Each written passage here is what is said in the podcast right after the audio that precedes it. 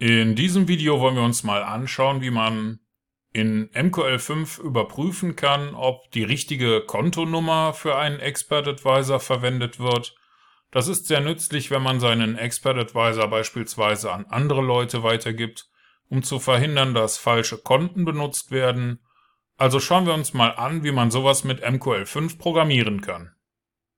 In unserem kleinen Expert Advisor starten wir damit, indem wir eine Integer-Variable namens AccountNumber deklarieren. Und danach kommt die Funktion onTick, die jedes Mal aufgerufen wird, wenn eine Preisänderung im MetaTrader stattfindet.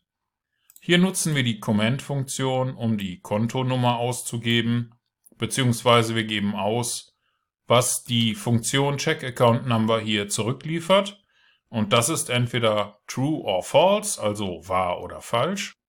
Die Funktion selbst hat einen boolschen Wert, kann also wahr oder falsch zurückliefern. Heißt check account number. Dieser Zusatzexport hier hinten bedeutet, wir können das in einer Bibliothek verwenden, um das in einem anderen Expert Advisor weiter zu verwenden und dort zu importieren. Zunächst deklarieren wir hier eine boolsche Variable namens isLicenseAccount und setzen diese auf false, also falsch.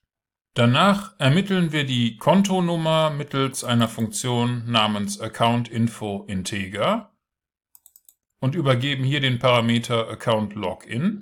Danach ermitteln wir den Account-Typ und nutzen wieder die Funktion AccountInfoInteger, diesmal mit dem Parameter AccountTradeMode. Das könnte man zusätzlich verwenden, um ein Demokonto von einem Echtgeldkonto zu unterscheiden.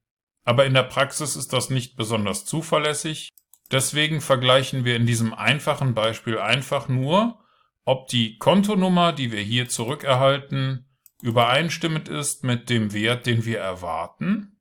Falls das so ist, setzen wir die Variable für das Konto auf wahr, also true, und lassen uns auf der Konsole ausgeben, dass wir die richtige Kontonummer verwenden. Im anderen Fall, wenn diese Variable den Wert falsch hat, dann geben wir auf der Konsole aus, dass wir ein Lizenzproblem haben. Zum Schluss nutzen wir den Return-Befehl, um den Rückgabewert für unsere Variable an die Hauptfunktion zurückzugeben.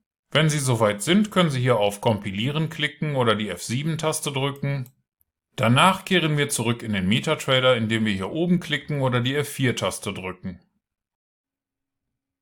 Okay, wenn alles funktioniert hat, dann sollten Sie jetzt einen Expert Advisor mit einer solchen Ausgabe hier auf dem Chart sehen. Ich halte das jetzt mal an. Hier haben wir die richtige Kontonummer benutzt.